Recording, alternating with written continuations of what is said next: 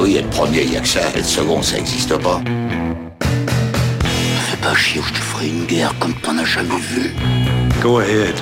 Quand les types de 130 kilos disent certaines choses, ceux de 60 kilos les écoutent. Make my day. Vous savez mon nom, j'ignore le vôtre. Qui êtes-vous?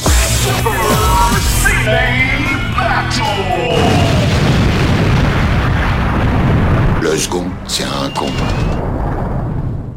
Super Ciné Battle, c'est le podcast où nous établissons le classement ultime du cinéma. Nous prenons vos listes de films que vous nous adressez pour les classer, du meilleur au pire, afin d'obtenir LA liste ultime. Ceci est notre épisode 130 et ce chiffre avancé nous prouve que le temps passe assez vite. Et de l'autre côté du poste, j'ai celui qu'on appelle le VGE de la Haute-Savoie, Stéphane Boulet. Tu dis ça parce que moi aussi, euh, je, je pompe inutilement le- les deniers publics jusqu'à ce que je meure, c'est ça? Euh, Alors, euh, pourquoi je dis ça? C'est parce qu'au moment d'enregistrer, on a appris la- la- le décès de mon président.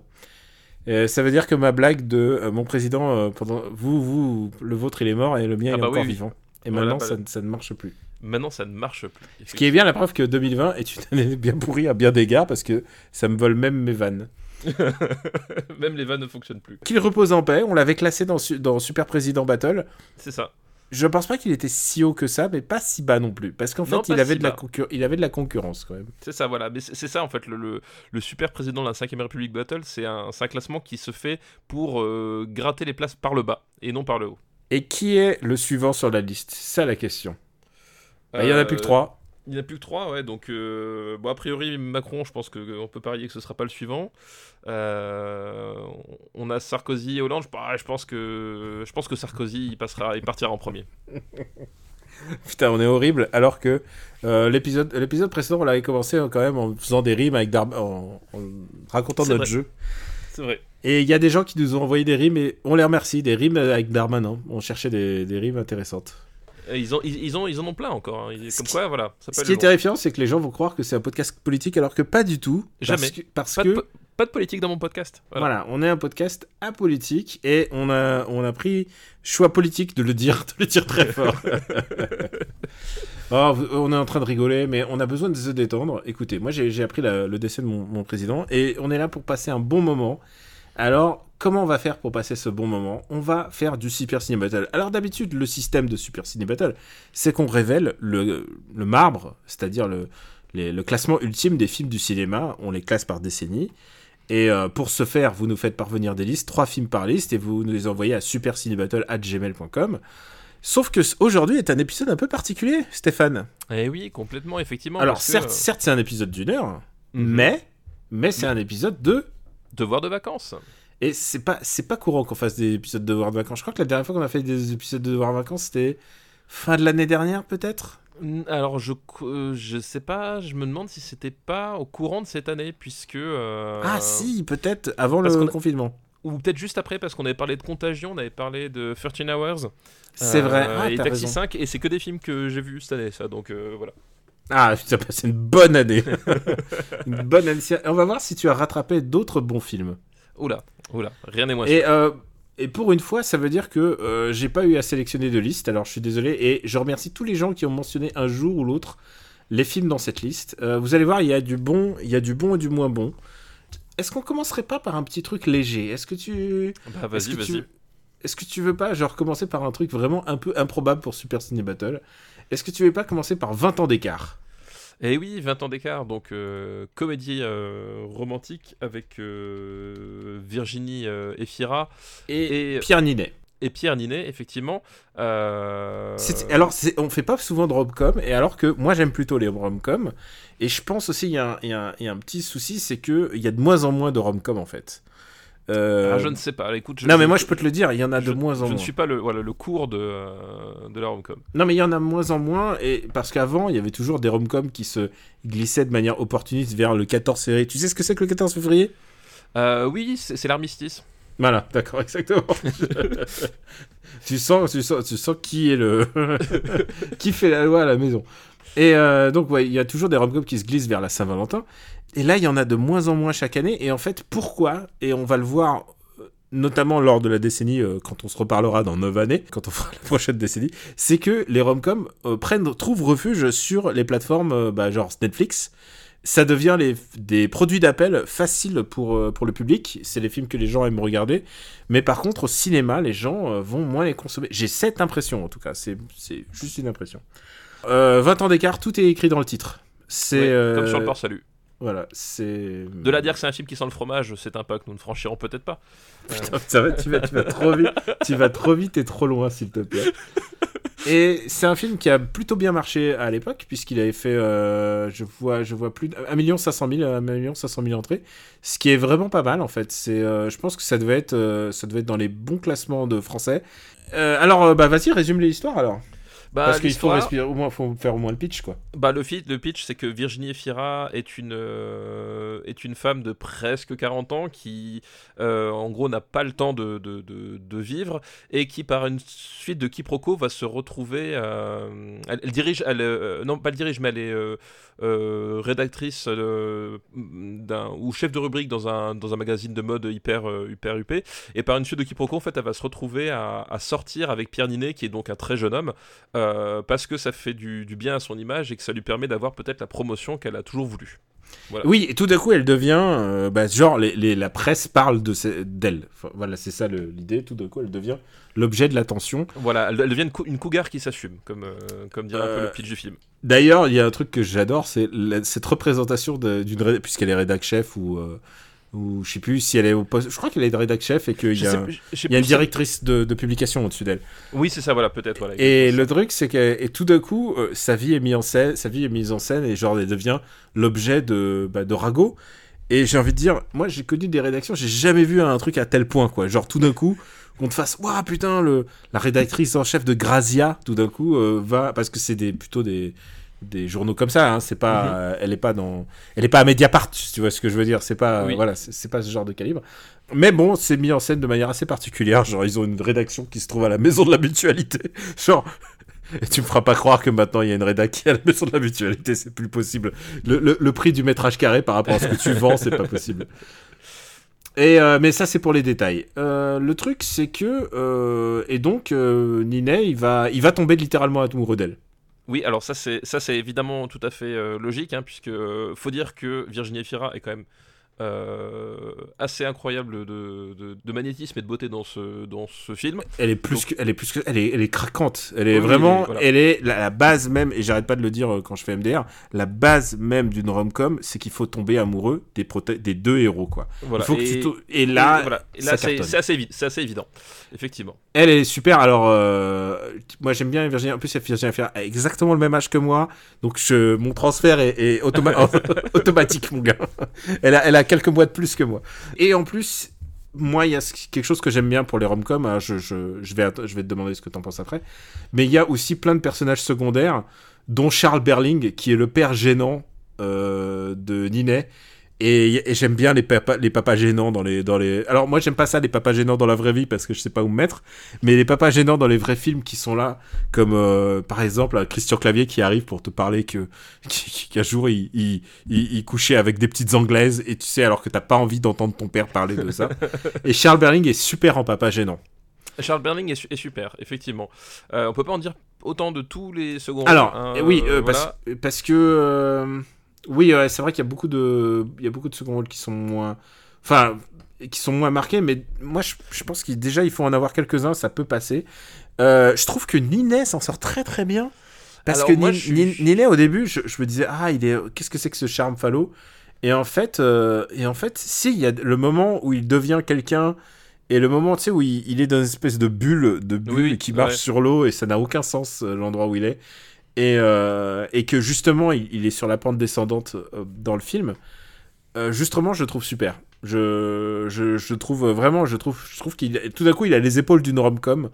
Et c'est ça là, un peu la magie d'une rom-com, c'est que tout d'un coup, tu te dis, ah putain, sans avoir le syndrome Chisolvat, genre il enlève ses lunettes et, et là, tout d'un coup, on voit qu'il est beau gosse. J'ai trouvé qu'il était très convaincant. Est-ce que t'as aimé cette rom-com, toi? Bah écoute, moi justement, Pierre Ninet, je, trouve qu'il a un jeu vraiment, vraiment trop théâtral en fait. C'est-à-dire que Ah, c'est la Euh, comédie française. Ah mais chacune de... Ouais, mais c'est la comédie française, enfin je veux dire, euh, on a déjà parlé de, de- de Laurent Lafitte, qui est, qui est un comédien que je trouve vraiment, euh, vraiment excellent. Qui aurait mérité d'ailleurs d'être dans le top euh, du New York Times. hein, Oui, oui, le- non mais je suis, suis d'accord, moi, moi- j'échange Laurent Lafitte pour, euh, pour Denzel Washington dans le top du New York Times, alors ça c'est... Genre j'hésite même pas, mais vraiment, Alors, je suis sérieux. pourquoi on en parle? C'est parce qu'on a enregistré juste avant un bonus, euh, un bonus Patreon où on a passé en revue le, le top des 25 acteurs euh, qui, vont, qui ont fait le 21e siècle jusqu'à maintenant. Et c'est vrai que Denzel Washington est premier alors qu'on trouvait pas vraiment les gros gros classiques de Denzel du, du 21e. Mais par contre, il y avait d'autres acteurs qui étaient bien. Euh, il, y avait, euh, il était assez international et dont il y avait Isabelle Huppert et euh, Catherine Deneuve. Qui, genre vraiment, ils, avaient, ils ont pris vraiment les plus. les plus- que ça les, les plus les plus connus quoi c'est genre euh, alors il y a qui de connu en France? Bon allez on prend ça Alors qu'il y avait Laurent Lafitte de disponible, bref. il y avait Laurent Lafitte Mais ouais, et, et, que- et Virginie Efira Et Virginie Efira. Euh, non, mais c'est vrai que Pierre Ninet, je trouve qu'il a un jeu vraiment théâtral. Enfin, toutes ses mimiques, tous ses. euh, je trouve que ses réactions sont pas naturelles en fait. Il y a vraiment. au- Autant euh, Virginie Efira, euh, je trouve qu'elle est hyper à l'aise et, et donc elle, elle, elle arrive à vraiment trouver le, ton juste en- entre l'exagération que tu as parce que, ben, parce que la comédie, parce que, parce que si, parce que ça. Mais elle arrive à, rester naturelle, tu arrives à, croire au, à croire au, au truc. Autant Pierre Ninet, il y a plein de moments où euh, tu, je, voyais qu'il jouait la comédie en fait. Et, euh, et déjà, ça me posait un, un, vrai problème, un vrai problème euh, là-dedans. Moi c'est toujours le, le truc de la richesse c'est qu'ils sont tous extrêmement riches et genre l'appart où ils vivent enfin les apparts où ils vivent tous c'est moi j'ai du mal quand c'est trop riche quand j'ai l'impression qu'ils sont trop riches j'ai une espèce de barrière qui fait qui fait ah ouais non ils, hab- ils habitent dans vraiment au-dessus de leurs moyens quoi qui, qui aurait les moyens de Bah, c'est ça, oui, oui. Non, mais bah, effectivement, t'as as, cette, repré- t'as- t'as cette représentation-là. Parce que lui, il est jeune étudiant, quoi, et il vit dans un, dans un chouette, euh, je sais pas, c'est un loft ou je sais pas quoi, mais euh, après, je veux bien croire qu'il y a des étudiants riches, hein, mais, euh, mais je crois que quand c'est trop, trop loin de moi, j'arrive pas à me, Bah, à il y a- y croire. bah, c'est ça, il y a, il y a- il y a un côté un peu artificiel dans, dans, dans l'univers, dans, tout. Euh, voilà. Donc, c'est un film qui repose, enfin, selon moi, vraiment grandement sur, le, sur Virgi- Virginie Efira et elle est, elle est formidable. Euh, mais après, le problème, c'est que ça sort pas des sentiers battus, il n'y a, y a pas de prise de risque d'aucune façon. Et euh, bon, globalement, voilà, c'est un film qui, qui a quand même tendance à s'essouffler. Tu passes un bon moment, quoi. Tu l'as vu en couple ou pas? Oui, oui, je l'ai vu en couple. ouais. Ça va, Virginie et, et, et adoubée? Ah bah, je pense que Virginie Efira, elle y va hein, aussi. hein. Je sens que Pierre Nidet, euh, c'est moins, son- genre, c'est Ouais, c'est moins, moins. Ouais, ouais, ouais, ouais. Ouais, je, ouais, je pense moins que ma femme, est, est plus Virginie Efira que Pierre Ninet, je pense. Ouais. ouais. Mais je pense que, je pense que nous le sommes tous. Mais c'est pas, c'est pas faire offense à Pierre Nidet, hein, bien sûr. Ah non, non, mais c'est juste. que, C'est voilà, euh, juste que c'est juste que Virginie entrent pas dans la même catégorie, quoi. C'est. elle voilà. est euh, elle est euh, elle est au-delà de, du réel en termes d'acting. elle- C'est une super actrice en fait. Oui, oui, en fait, C'est tout quand- à fait. ouais. Tout, et, et ce qui est ouf avec Virginie Efira, c'est de voir qu'elle vient quand même de la présentation télé en fait. C'est ça. Euh, enfin surtout c'est comme ça qu'on l'a connue, mais euh, mais euh, elle était animatrice à la- sur la elle est belge, elle était animatrice sur la télévision belge et, après, c'est- elle, été Miss Météo pendant, sur Canal pendant, je sais plus, ah un elle l'a an ou deux ans. je savais Ouais. même pas. Si, si, euh, non, ou sur M6 Je sais plus, il y avait un truc comme ça. euh, Non ah, c'était pas la nouvelle star, elle Non, était c'était la nouvelle star. C'est ça, la nouvelle Voilà. star. C'était la nouvelle star sur M6. Mais elle animait aussi, tu sais, de la Real TV un petit peu et tout ça. Bah, de Nouvelle Star, c'est c'est de la Real TV. Bah, on va le classer hein, si tu veux ouais, bien. on va le classer. Donc, euh, ça, c'est les années 2010, je crois. 2010, complètement, ouais. Euh, C'est euh, l'année 2013, même, pour être plus précis. On est obligé de regarder parce que parfois, il faut, faut pas faire de bêtises. Euh... Alors, attends, faut que j'essaie de trouver une co- un- quelque chose qui me fait rire. Et, et Ah bah, que... il y a Zero Dark Thirty déjà, ça va en dessous. T'es con. tu m'as fait rire, c'est bête. Eh bah, tu vois, tu voulais un truc qui te fasse rire, bah voilà. je suis en train de regarder. J'essaie de trouver une... Alors, je trouve ça mieux que Spy. Euh, c'est où Alors, où est-ce qu'on l'a mis, Spy euh, Spy est vers, euh, vers les 51e. J'ai pas refait les chiffres, mais voilà. Je... Regarde 51. euh, Tu trouves ça mieux que Spy? Ouais. Mais je trouve qu'il y a plus de style et cinéma dans Unstoppable. Le Unstoppable de, Ouais, le, Tony le- Scott. de Tony Scott. Que je déteste, mais, mais bon, ouais. Bon, allez, allez, on la met. Non, je propose de le mettre entre Bohemian Rhapsody et Real Steel. Ouais, j'allais dire, je peux pas le voir au-dessous de Green Hornet. non, ça me va. Entre Sourire le style, c'est très bien. Écoute, je pense que c'est la rom-com la mieux classée des, des, des années euh, 2010 ici. Ah, Est-ce que Magic Mike, c'est pas une rom-com? Non, pas pour moi. Mais Non, alors, moi je le regarde pas comme une rom-com et Je veux bien croire qu'il y a des gens qui le regardent comme une rom-com, mais je pense qu'ils font. Je, sans- je veux pas vous faire offense, hein, mais je pense que vous faites erreur. Je pense Je qu'on pense passait que un peu à côté du film. Ouais. Je pense que. D'accord, je veux bien le croire, mais. Moi, je... not in my name. c'est pas. C'est pas. Je veux pas. euh, Je veux pas. Donc, ça, Ah c'est un film que. Scott Ça fait que toi, tu as. Ah, c'est drôle comme d'une certaine façon. Scott Pilgrim est une rom-com d'action, ouais. Ouais, donc voilà, donc c'est c'est Scott Pilgrim quand même la, comme la mieux classée. D'accord. 20 ans d'écart, il est classé. C'est bon. On en- un- Allez, une ligne de moins dans les devoirs de vacances. Une ligne qu'on peut passer en bleu parce que nous avons des codes couleurs, figurez-vous. Alors là, j'ai besoin, j'ai besoin de ton aide. Oui, Parce que je l'ai su- je l'ai susurré euh, du bout des lèvres lors du dernier épisode. Red. R-E-D. Oui. Et tu sais quoi, je l'ai vu. Oui. Et je m'en souviens déjà plus. C'est terrifiant. pourtant c'est un, c'est un excellent film, Red. hein, je- Pourtant, voilà. c'est un excellent. Pourtant, c'est un film basé sur une BD que je connais. euh, c'est une BD de Warren Ellis. Ah bah oui, bah moi je, tu vois, j'étais même pas... Ah bah non, c'est basé sur... euh, Et donc, en gros, l'idée de, de Red, c'est que c'est une équipe de d'anciens euh, CIA ça. euh, qui, et qui, font, euh, qui font un squad d'élite, qui font un... Bah en fait c'est- littéralement, c'est euh, on va refaire Expandables mais avec un peu plus de budget. et avec un, un, versant plus, plus parodique. voilà. Mais oui, il y a Hélène Mirren et il y a Karl Urban. Karl Urban est donc le méchant. Oui, il y a Morgan Freeman Il y a Morgan et, et Freeman, John Malkovich. John Malkovich et Marie-Louise Parker. Ah oui, exact. Je comprends qu'il était dedans. Ouais. Et... euh, euh, c'est pas bien. Bah en fait le, truc c'est que euh, le film a la chance d'avoir quand même dans son casting dans son casting Malkovich et Hélène Mirren qui sont quand même les deux qui s'amusent le plus de tout le film. Euh, Ah oui, parce qu'ils font une espèce de, ils ont une espèce de bromance cynique en fait. C'est ça, complètement. En fait, c'est- des anciens amants et puis euh, ils arrêtent pas de. Il y a, il y a- a ce, ce- ce côté, ils sont plus ensemble depuis des années, mais du coup, le, le- le côté vieux couple fonctionne parce qu'ils se connaissaient tellement bien. Enfin bref, voilà, il y a des trucs qui sont assez intéressants là-dessus. Bruce Willis est, est- est à la charnière de sa carrière, c'est-à-dire qu'il il, il- Ah, il s'est dit, est-ce que j'apprends mes, est-ce que j'apprends mes répliques? Voilà, c'est ça. Il est là, pas là. Bon, ça change pas grand-chose. Je pense qu'il a une oreillette. Pauvre, C'est ça. Morgan Freeman, tu sens qu'il. qu'il, euh, Morgan Freeman, il est là pour le chèque, mais il, Bah, il le fait, il le fait. Il, il le fait, mais tu, tu sens que voilà, qu'il sortait du, du- du tournage de, de Lucie, donc il n'était pas complètement lui-même non plus. Euh, voilà. C'est un film de 2010, hein, précisons-le. Oui, c'est un film de 2010.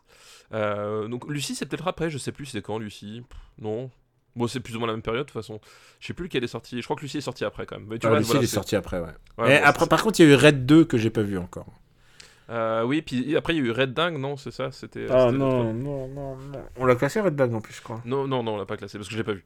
Ah, tu l'as pas vu. Je, d'accord. non, je refuse de voir un film qui s'appelle Red Dingue avec Putain, de- mais- Danny Boone. Je, je- En je- plus, je ça, refuse. ça montre une- un visage positif du Red, c'est c'est vraiment ce que tu as envie de voir là maintenant. Oui, surtout en ce moment, oui.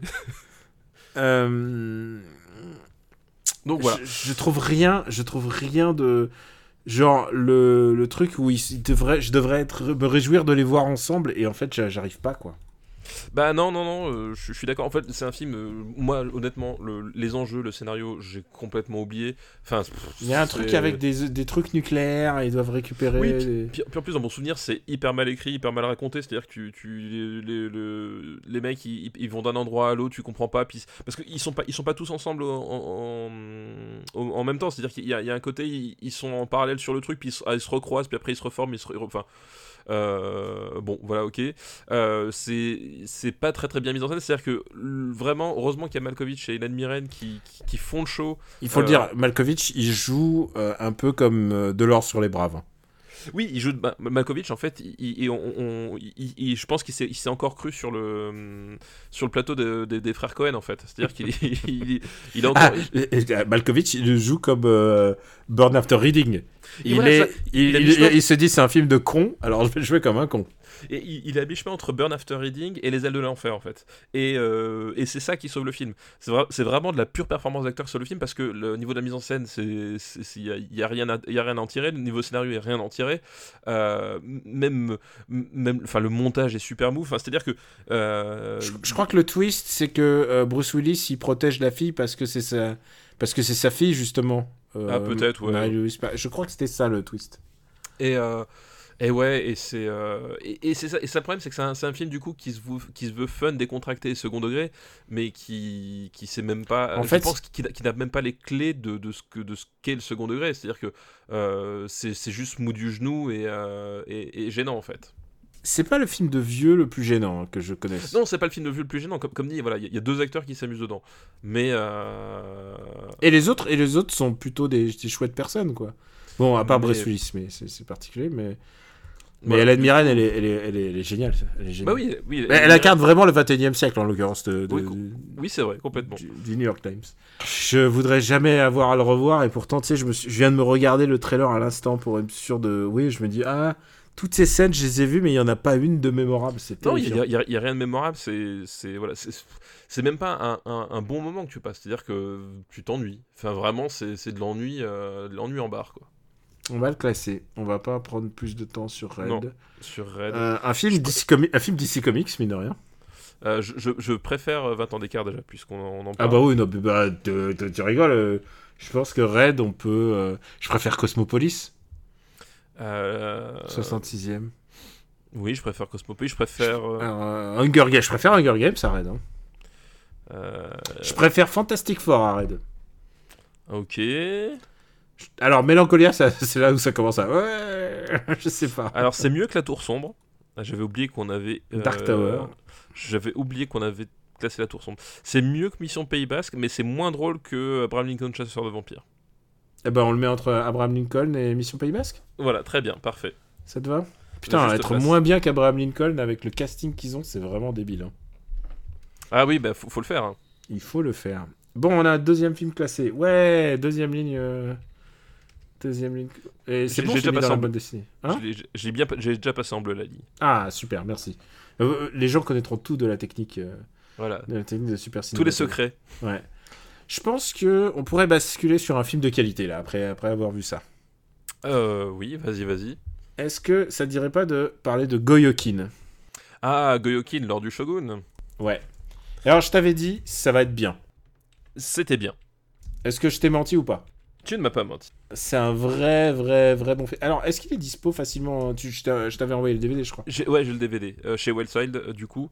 Euh, Ah bah voilà, bah, bah, écoutez, euh, voilà. Euh, allez-y, je pense que c'est un des meilleurs films de samouraï de cette catégorie là, quoi.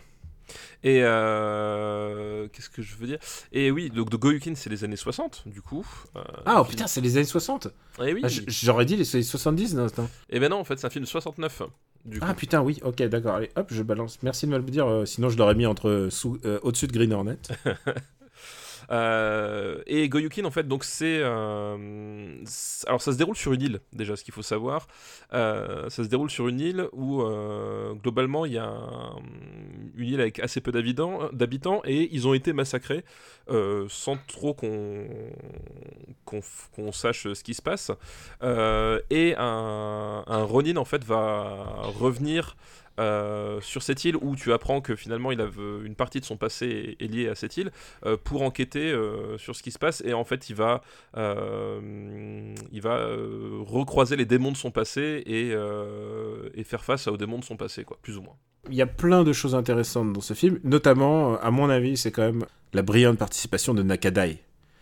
Et donc, euh, on a souvent parlé de, de Nakadai en, comme étant le- le- l'autre Toshiro Mifune de son époque. l'autre Toshiro Mifune effectivement D'ailleurs, ils étaient amis, hein, en fait, dans, dans la vraie vie. Ils ont joué plusieurs fois ensemble. Euh, mais ils étaient toujours mis sur le, le même euh, niveau de rivalité, en fait. Et euh, Nakada est absolument brillant. Il, est dans- il joue le rôle de, bah, du, du, du protagoniste, quoi. Et alors, du coup, euh, pour me resituer, donc, du coup, les- ils, ils essayent de récupérer de l'or, si je me souviens. Oui, en fait, c'est ça. Enfin, il y a, tout, en fait, il y a, toute une histoire qui est assez, euh, assez complexe en termes de d'enjeux et même de, de, va dire, de, de, géopolitique, puisque euh, effectivement, il y a, y, a, une, une histoire d'or à récupérer, mais aussi de, position à tenir par rapport au shogun, euh, qui oblige le secret, qui, qui force le, massacre justement, en plus de la, de la récupération d'or. Euh, voilà, enfin, il y a, toute une toile de fond qui est, euh, qui, est en fait assez complexe entre les, les- les motivations des, personnages. Et ce qui est, amusant d'ailleurs, justement, c'est que au milieu de tout ça, le, personnage de Tatsuya Nakadai, euh, lui, justement, c'est le, personnage qui, a, qui a des motivations très claires et, que tu peux saisir très vite et qui te permet justement de rentrer dans, tous les méandres en fait de, des complots qui y a autour de lui. quoi. Et en fait, il y a un truc qui est intéressant parce que ça a été donc euh, tourné, euh, tourné à Shimokida, donc c'est une, une péninsule. Ce qui est intéressant, c'est que il y a une variété de climats et de décors en fait. C'est pas juste un Jidageki, c'est pas un huis clos quoi. C'est-à-dire, tu pourrais croire que c'est une île, c'est le même truc. Non, il y a vraiment, il y a de la neige, il y a beaucoup de vent. tu sens que c'était tourné dans, dans des conditions vraiment difficiles en fait. Oui, complètement. Bah, tu, tu vois que globalement, les. Euh, le, comment s'appelle le, C'est vrai que tu, tu parlais de, de, climat. La, le, le, ce, qui, ce, qui, ce, qui, ce, qui, ce que tu retiens de Goyokin, euh, c'est le c'est les, les, paysages enneigés qui sont complètement euh, complètement maboules c'est alors euh, pour juste pour dire Shimokita se trouve entre entre Honshu et, euh, et, Hokkaido en fait. Hokkaido, bah oui. Ouais. Oui, évidemment, pour avoir un climat pareil, forcément, tu es du côté d'Hokkaido. Euh, voilà, ces paysages complètement enneigés au bord de mer, comme ça, donc c'est des trucs assez, surprenants. Et on peut dire que globalement, ils ont tout pompé à Ghost of Tsushima. Enfin, vraiment, c'est euh, ces mecs, c'est vraiment des bâtards, quoi. Ah, je pense que je pense que Ghost of Tsushima, c'est vraiment beaucoup inspiré de ah ce ben, film en particulier. Bah, c'est même plus qu'une évidence. C'est-à-dire qu'effectivement, dans les paysages, dans le, dans, dans le personnage, euh, dans, voilà, dans, le, dans le côté insulaire et puis même dans, le, dans, toute cette histoire justement d'avoir euh, cette sorte de milice parallèle euh, qui finalement va, va faire la loi sur le sur l'île à, l'abri du continent. Enfin voilà, pour le coup, si vous avez aimé Ghost of Tsushima, cherchez pas plus loin. Goyokin, c'est la, la racine quoi. donc c'est un Jedi Gege qu'on aime bien. Moi j'adore ce, j'adore ce film en fait. Parce que ce que j'aime bien c'est que ça met en scène quand même un Ronin qui est traumatisé. Il y a, il y a les bases quand même d'un Ronin traumatisé pour que ça soit un bon drama. Mais en même temps, il y a quand même pas mal de bastons. Oui, oui, oui. Il y a pas mal de scènes d'action, il y a pas mal d'explosions. Euh, c'est un Jidaigeki qui bouge pas mal. C'est un Jidaigeki euh, de randonneur parce que les, les, paysages ils sont ouf. Euh, les, scènes sous la pluie aussi. Ça me, fait penser au grand, ça me fait penser au grand silence, hein, beaucoup.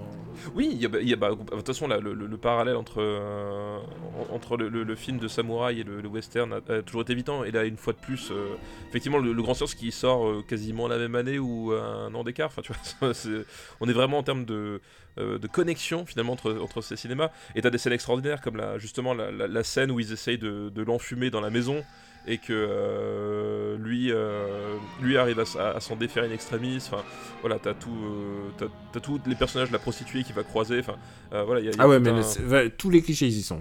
donc et, et c'est vrai que c'est, vraiment c'est vraiment très très cool. c'est, c'est, un, un très très bon très très bon représentant du genre quoi on aurait tort de, parler de Goyokin sans parler de son réalisateur qui est quand même euh, Hideo bah Gosha. Hideo Gosha, effectivement. Qui est quand même à énormément de, bah, de Jidaigeki à son, à son actif. Il a la série des Kiba, donc euh, c'était Kiba le loup.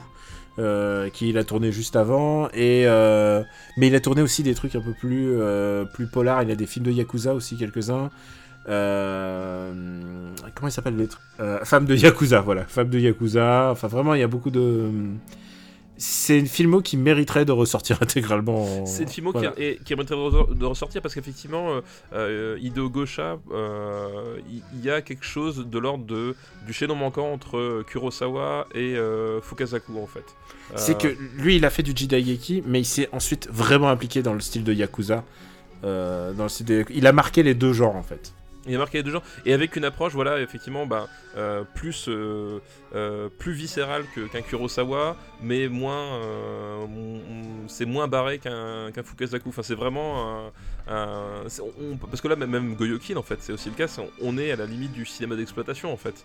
Ah oui, pour moi, j'aurais mis ça dans le film d'exploitation. Ouais, c'est même. mais il y, a y a une volonté quand même artistique assez marquée. C'est ça, voilà. En fait, il, arrive à, trouver, à trouver cet équilibre-là. Euh, je pense qu'Hideo Gosha est un des maîtres à penser de Tarantino. Je ne vois pas comment est-ce que c'est possible autrement, euh, puisque. ah, lui aussi. ouais, non, mais lui aussi, non, mais parce qu'on trouve vraiment ce voilà ce, souci qu'a Tarantino justement de d'équilibrer le, film d'exploitation dans, tout ce qu'il peut avoir de plus déjanté et la volonté de proposer un- une expérience euh, artistique euh, pointue, bah, tu le retrouves aussi chez Hideo Gosha et tu le retrouves particulièrement dans, dans Goyokin, cette espèce de grand écart qu'il arrive à faire. euh, qu'il arrive à faire de, façon très acrobatique, mais, mais il y arrive quoi.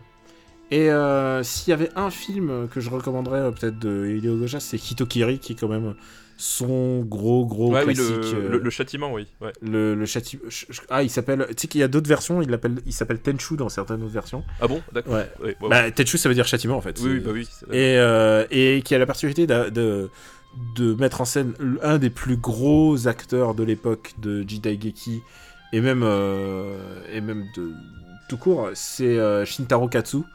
Et euh, donc, de, le- euh, donc des productions Katsu, donc on l'a, on l'a- on- voilà, c'est quelqu'un qu'on on va pouvoir en, en reparler un jour euh, quand on va. le fameux de boîte cette- Katsu. Pff, c'est pff.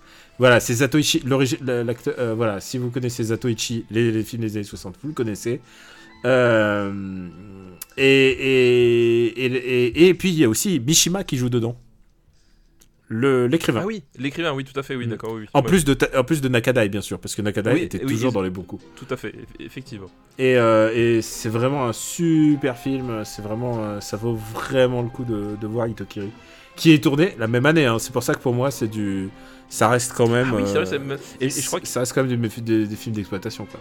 Et euh, Itokiri, je crois aussi, fait partie du catalogue Wildside aussi, euh, si je ne m'abuse. C'est vrai? Ah, si quelqu'un nous le redonne quand on fera faire les années 60. hmm. Voilà, c'est ça me- tu vois, ça, j'ai envie, envie de me le revoir, Kitokiri, parce qu'en plus, euh, ça parle vraiment d'une époque que j'adore. Il y a, il y a Ryoma Sakamoto dans les personnages. Ouais, ouais, c'est- vraiment, vraiment quelque chose que j'aime beaucoup. C'est vrai que j'aimerais bien le revoir aussi, du coup. Alors, où est-ce qu'on va classer ce grand, grand film qui est Goyokin Goyokin. Années 60. Alors, années 60. Ça fait longtemps qu'on n'est pas allé dans les 60. Ouais, ça fait longtemps qu'on n'a pas allé dans les années 60. Faudra qu'on y retourne après les années 90. Putain, je regarde les années 60. Ah, on n'a déjà pas beaucoup de films, mais euh, il y a peu de déchets quand même. Il y a pas de film genre où tu fais. euh, Ouais, c'est. euh, Genre vraiment le ah, moi ça commence à Julie G mais on a été cruel avec la Dolce Vita mais si tu veux la Dolce Vita euh, par Ouais, à bah, tout le reste euh, voilà. Moi, moi, ça commence à Fantomas. Le. le déchet Ouais, le. le- euh, ah, même les parapluies de Cherbourg, allez. ouais moi j'aurais dit Motra contre Godzilla je l'aime bien tu vois. Ouais. Alors. Lolita chez nous et il est bien bien mal classé Lolita Bah, c'est. bah, à sa juste valeur Ép- Épisode 94, c'est pas voilà, c'est pas un film, Mm. voilà, qui- c'est un film qui a ses problèmes. Mais bon, après, euh, il a ses qualités aussi. Euh, Goyokin. pour moi ça peut pas aller au-dessus de Pour moi, ah, ça- alors je peux je peux te proposer déjà un truc je Moi, te propose un truc ouais, dis-moi. entre Au service de sa majesté et If Euh... Eh ben écoute, moi je l'aurais mis un peu plus haut. Moi je l'aurais ah d'accord juste en dessous de quand les aigles attaquent. D'accord, ok, ça me va. Ça me va aussi. Je pensais que j'inceptionnais un truc bas, mais en fait. euh, non, non, non, non. Go, c'est O, O long, Y long, je crois. Go, Yo, Kin. Je vérifie. Euh, il faut que je vérifie le titre. C'est Goyo Kin. Excusez-moi, hein, c'est. Tu fais tes japonaiseries. Non, c'est juste le deuxième O qui est long. Ouais, mais moi j'aime bien être précis dans les titres si tu veux. C'est beau, c'est beau. Tu parles. Oui, tu parles. ouais, Les mecs qui sont nuls en titre. Hop. Allez, on a un film de plus à rayer de la liste. T'es prêt pour la suite? Je pense qu'on est encore dans les temps. Oui, oui, j'étais prêt dans le ventre de ma mère. Moi, on est plus que dans les temps là. Attends, là on carbure, on n'a jamais fait aussi vite. On n'a pas. fait- Ouais, c'est vrai, mais c'est peut-être parce qu'aussi on est préparés tous les deux, C'est vrai, c'est vrai. parce qu'on les a en tête. Je te propose euh, de faire du film français maintenant, parce que c'est aussi l'occasion de faire du film français. Je te Ouais. propose de faire Fiston avec. Ah non, tu l'as pas vu. Non, j'ai pas vu. Putain, tu m'as fait peur. Avec, euh, Bon, alors on va faire Les Profs avec Avad. Ah non, tu l'as pas vu non Je, me préserve. Non, non, mais arrête, arrête, arrête, arrête d'être vilain comme ça. Les nouvelles aventures d'Alain. Peut-être cet, cet hiver, regarde-toi les nouvelles aventures. Si, si je viens chez toi, euh, imagine le confinement s'arrête, je viens chez toi. Et je te file le DVD. Tu le regardes pas avec moi? Euh, c'est bien parce que c'est avec, avec toi. hein. Alors on va. Je pense qu'on devrait faire euh, De rouillé d'os. De Rouillé d'os, de euh, Jacques Audiard. Je vais De dire Jacques Michel Audiard. Et Dire donc- Michel, mais non. Et je me souviens que quand on l'a évoqué, tu as dit c'est le seul Jacques Audiard que tu n'as jamais vu. oui, c'est vrai. c'est- le seul Jacques Audiard que, que j'avais pas vu. Euh, pour dire que c'est un cinéaste que, que je connais plutôt bien et que Qui j'apprécie. est bien classé chez nous. Que, que voilà, on va pas non plus se mentir, c'est un cinéaste que, que j'apprécie quand même euh, beaucoup. Et euh, Duro et Dos, donc c'est un drame social, C'est un mélo, même, j'ai envie de dire. même un mélo, voilà, qui va, qui en fait la croisée de deux destins. Donc le, le, le- je me rappelle plus le nom des personnages, donc je, je suis désolé par avance. Alors, Euh, moi, je suis obligé de regarder, c'est Ali. Ali, Ali. qui est joué par Mathias Schoenaert, qui est la première fois que je découvrais Mathias Schoenaert, et je peux te dire aussi. que j'étais Ouais. très impressionné. Euh, qui est euh, qui est un type un peu euh, un peu à la dérive. Taciturne. taciturne qui a récupéré son fils parce qu'elle vivait, enfin le, le fiston vivait chez sa mère et tu comprends que ça se passait vraiment pas très bien. Mais lui le problème c'est que c'est loin d'être le père idéal non plus et il va, c'est un, voilà c'est un, un type qui va trouver un, un job de, de videur dans une boîte de nuit et c'est là qu'il va rencontrer le personnage de Marion Cotillard. Euh, qui elle euh, est dresseuse euh, d'orques Dork, ouais. ouais. d'orques tout à fait dans un dans un Marineland alors c'est pas Marineland directement cité mais bon un- Et, et c'est Euh, un parc aquatique qui se trouve à Antibes. Voilà, c'est peu- enfin, genre Antibes, Nice, je sais pas. Voilà, voilà, c'est ça. dans Marineland et qui du coup euh, va euh, va connaître un accident, c'est-à-dire qu'elle elle va perdre ses jambes suite à euh, suite à un accident Les avec deux, euh, ouais. euh, dans, dans son dans son dans son boulot. Et euh, lui finalement il va euh, il va être la personne qui va lui lui redonner le, le goût de vivre parce qu'il a il a à la fois cette attitude euh, très détachée puis comme il, a fleur de peau aussi voilà. Et du coup ils vont un peu s'apprivoiser et et, et, et apprendre à revivre ensemble puisque lui va va se remettre à la boxe qui, qui est un peu ce que sa, passion qu'il n'arrivait plus à assumer. Euh, elle va l'accompagner voilà et ça, être Et c'est- elle, est- était tombée en dépression après son accident, et lui il va lui redonner. alors, que vie. franchement ça va perdre deux jambes c'est bon quoi Euh, écoute, moi je trouve ça d'abord positif. que- que- je trouve ça positif que. euh, Ah, il y a aussi Bully Lanners à un moment euh, qui joue dedans. euh, C'est encore un de ces visages qu'on voit presque exclusivement dans le. Adolphe Madodia ouais euh, non, mais on le non, j'allais dire pas dans le cinéma de dire, mais plutôt chez les. Euh... Carverne des Lépines en fait. oui c'est vrai voilà. ouais, ouais. Euh, c'est un film vraiment particulier dans, dans la filmo de, de Jacques Audiard. Parce que d'abord, Jacques Audiard s'intéresse tout d'un coup à des gens, à des gens qui, d'apparence, ont rien vraiment à raconter à part leur tristesse et leur, leur, leur misère, en fait. Alors que, même dans De battre mon cœur s'est arrêté, il y a toujours une espèce de contexte social, il y a toujours un, un Bah, truc de, de, de destin qui les, qui, les, qui les guide et qui les dépasse. Alors que là, vraiment, c'est des personnages qui sont vraiment livrés à eux-mêmes. Bah, c'est-à-dire que ça, enfin même euh, là aussi il y a un contexte social puisqu'il y a, y a tout le tout le côté euh, euh, de, de, la débrouille de, du truc, mais c'est vrai que en soi le film n'a pas d'enjeu, c'est-à-dire que de, battre mon cœur s'arrêter, tu t'as, t'as, t'as, le t'as le monde criminel et et le rapport au, le rapport au père. Sur mes lèvres, bah t'as tout simplement le cambriolage. Un prophète, il y a la survie en prison. Enfin, il y, a, toujours à un moment donné un, un horizon, un, enjeu particulier que, que tu peux que tu peux identifier. Et là, c'est vrai qu'effectivement, euh, tu, tu, tu, tu vois pas quel est l'enjeu du, du, du, du film a priori. Et c'est vrai que globalement, en fait, le film se pose comme, euh, comme une sorte de tranche de vie. Euh, une sorte de tranche de vie, euh, enfin de deux tranches de vie finalement. C'est une sorte de sandwich de vie, si vous voulez, hein, avec, avec de la salade de vie au milieu. Et, et c'est vrai que ça, c'est- c'est c'est un, c'est un film, tu sais, en fait, quand il démarre, tu sais pas trop où est-ce qu'il va aller, comment est-ce qu'il va finir, quand est-ce qu'il va finir. Et honnêtement, la manière dont il finit, euh, je, je voyais, je, je, je voyais pas ça arriver et ça m'a un peu pris de, de court. Je trouvais ça, je trouvais la fin assez brillante en fait, et je suis assez ému en y repensant en fait. Alors moi, je suis pas client de la fin en fait. C'est-à-dire toute la, Ah bah, t- en fait toute la portion. La glace, c'est Ouais, la glace alors, hein, dont je parle. Ouais, oui, mais, mais bah, ça justement, je, enfin, en fait, j'ai un, vrai problème avec cette scène parce que je, je me dis quand même, même si t'es pas malin, enfin, Oui. pourquoi tu fais ça? Enfin, Pourquoi tu vois, fais ça alors qu'il y a une méthode plus simple?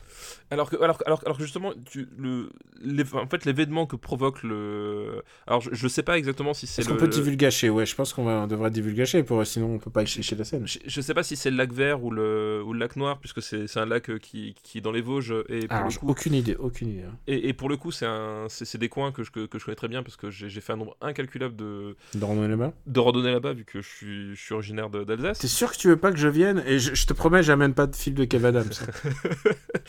Et euh, mais effectivement, la scène, la façon dont ça se passe, c'est-à-dire qu'effectivement, on va divulgacher euh, le, le- à un moment donné, le, le personnage de Ma- Matthias Schoenaert fuit. ah, il, il perd de vue son fils, en fait. Oui, mais, mais surtout au départ, il fuit et Ah oui. il va se réfugier en, en, Alsace pour euh, poursuivre un, camp d'entraînement. Alors déjà, sa fuite, honnêtement, j'ai pas, je, je trouve le truc pas très bien amené parce que ça, ça genre pourquoi, comment, ok. Et, euh, et, la belle-sœur va lui déposer son fiston pour un week-end. Et là, effectivement, il trouve rien de mieux à faire que d'aller se balader en plein milieu d'un putain de lac de glace.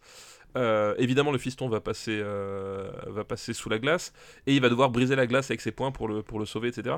Et en fait, si tu veux justement montrer le, le, le- mec euh, un peu irresponsable et qui se rend compte que finalement il va, il va trop loin, qu'à un moment donné il faut qu'il il faut qu'il man up, comme, comme dirait l'autre, faut qu'il faut qu'il assume. Euh, je trouve que la, la scène, enfin. Voilà, je, je comprends pas qu'est- qu'est-ce qui peut te passer par la tête de- d'aller sur un lac euh, comme ça euh, en disant ouais c'est rigolo. Bon voilà, je trouve que la scène fonctionne pas en fait. Euh, tu tu l'aurais pas fait avec tes enfants. oui, puis, puis même, enfin, j'imagine, honnêtement, j'imagine même pas le, quel- quelqu'un faire ça. Sur- Surtout qu'en plus, ils sont pas au bord du lac, ils sont vraiment en plein milieu. Il s'est mis, en, il se met en plein milieu. Alors, c'est vrai qu'il. Mais alors, le, le film le montre un peu comme un peu irresponsable aussi. hein. Oui, mais, Parce qu'il même- fait des larcins. Je crois qu'il y a des histoires de paris d'argent. des oui, bien sûr. A- mais, mais même, enfin, tu vois, il y a un truc, je- il y a un truc de l'instinct de survie qui, qui, qui, qui, là me paraît trop, enfin, que j'arrive pas à, à gober, quoi. C'est-à-dire qu'à un moment donné, même si tu te dis, je vais aller jouer au, au lac, je, vais pas en plein milieu du putain de lac glacé. Enfin, je sais pas. Je et je trouve que la, la scène fonctionne pas. Et justement, le, le problème, c'est que une fois que t'as cette scène qui est passée, l'épilogue il est super court derrière. Et, euh, Oui, c'est genre l'hôpital et basta. l'hôpital et basta. Et en fait, du coup, Et on te montre le- juste qu'il a, il a, il a les mains, il a les mains. Voilà, il, il- il a les mains blessées, etc. Mm. Voilà, et, je, et je trouve justement. Et que, le- et qu'il va devoir arrêter la boxe. C'est ça que c'est. Et, et le pro- je trouve le, processus euh, euh, bah, un peu grossier, sur- surtout que, comme dit, c'est un film, en fait, tu sais pas trop ce qu'il développe, et puis d'un seul coup, tu te rends compte euh, sur les, sur les, sur les six dernières minutes, tu te fais, oh merde, faut- mon enjeu c'est ça. Bon, voilà, je, je, suis- je suis pas du tout convaincu par la fin, quoi. Est-ce qu'on peut dire euh, un mot sur Mathias Schoenaert, donc, qui est donc meilleur espoir masculin au César? Quel, quel grand acteur, quoi Oui, ouais, ouais, genre, quand tu- ouais. Il crève l'écran et quand j'ai vu ce mec la première fois, j'ai dit je, je veux voir des centaines de films avec ce mec. Il a une espèce de, de magnétisme un peu à la Casso. euh, et en même temps, il a, une- il a il a l'air un peu rugueux, il a le, la gueule du mec qui a souffert et il a une espèce de détermination du regard. Je, je, je trouve cet acteur extraordinaire et je trouve qu'il va bien en fait avec Marion Cotillard. Ils ont une espèce de, de le côté couple à la dérive et qui se retrouve. J'y crois. C'est pour ça que t'as kiffé The Old Guard, Euh, pourquoi parce qu'il joue dedans. Ah mais oui, c'est vrai qu'il joue dans, dans The Old Guard, oui. Il, il joue un des, un des deux, euh, un des deux homosexuels, je crois que, je, euh, je crois que c'est. Ah non, non, non, il joue, il joue l'autre, il joue le traître. Il joue le traître. Ah bah, bah bravo, merci d'avoir spoilé le, le- un des blockbusters de l'été. Est-ce qu'on le met dans les blockbusters? Tu sais quoi, on On- devrait le mettre pour faire chier Benji. On, on- on pourrait. Ah oui, comme ça, ça l'obligerait à le regarder. Ouais, c'est une bonne idée, ça. Bonne idée. Hein. Ah bah, très bonne idée. Euh, meilleure musique pour euh, Alexandre Desplat, meilleure adaptation pour Jacques Audiard et Thomas Bideguin qui est un peu le l'autre auteur de, Jacques Audiard. Enfin, ils écrivent à deux. En général à deux. Parfois, ça leur arrive d'être à plus. plus. Qu'est-ce que tu penses de, de ce film-là dans la filmo de Audiard? Bah, je trouve que c'est un. Bah, tu, tu, tu retrouves là, le, justement, on parle de la, mise en scène d'Audiard, le, côté euh, euh, à l'épaule, rugueux, près, des gens. Je, trouve qu'il y, y a des scènes vraiment formidables qui marchent très très bien. Euh, voilà, le, je trouve le, le couple qui, qui, que, entre Schoenhart et Cotillard, je, trouve qu'il est, euh, est vraiment touchant. Et puis même elle, elle a, je trouve son personnage vraiment bien écrit en fait, Euh, puisque j'avais un peu peur justement du côté, oui, je, je veux faire la performance de, de- la fille handicapée qui, qui se réfugie dans l'alcool, etc. Et en fait, ça dure pas trop longtemps, c'est assez cool. Assez vite, finalement, elle a des réactions un peu assez normales et, et tu, voilà, je, trouve qu'elle est, est vraiment. Dans Elle le aussi, bo- enfin, je veux dire, c'est vrai que beaucoup de gens euh, bah ils ont euh, le souvenir du dernier Batman quoi. Non, mais Et- elle, est, elle est- elle elle vraiment bien dedans. Euh, je trouve qu'il y, y y y a des scènes vraiment très très belles. Après, effectivement, voilà, moi, moi, j'ai un problème avec cette fin et puis même le, le- justement ce ton général. C'est drôle. Ma fille, elle- ma, ma fille, ma femme, quand on a vu le film, elle s'est retournée vers moi à la fin du film, elle, fait, elle me fait Hmm, trop de bons sentiments. J'adore ta femme, mais toi aussi. Donc, et, et c'est vrai que c'est un peu ça, c'est-à-dire qu'à un moment donné, tu, tu sens qu'il qu'il veut, euh, qu'il veut appliquer son cinéma à des choses un peu, euh, Ouais. un peu différentes.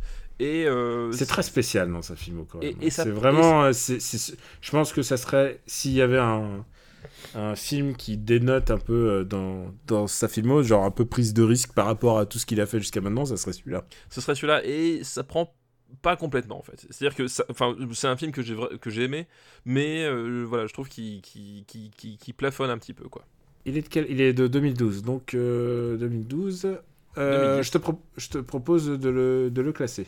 tout à fait ça fait beaucoup de films des années 2010 du coup dans ce Bah oui, mais évidemment, parce que tu sais, c'est les rattrapages. Je trouve ça mieux que Red. oui bah oui oui forcément Euh, je trouve ça mieux créé le style hein. Je trouve ça Voilà. mieux qu'Amazing Spider-Man. Je trouve ça mieux que Ben in Black 3. Euh, film de- avec de la glace, je préfère ça à Everest. Euh, je préfère euh,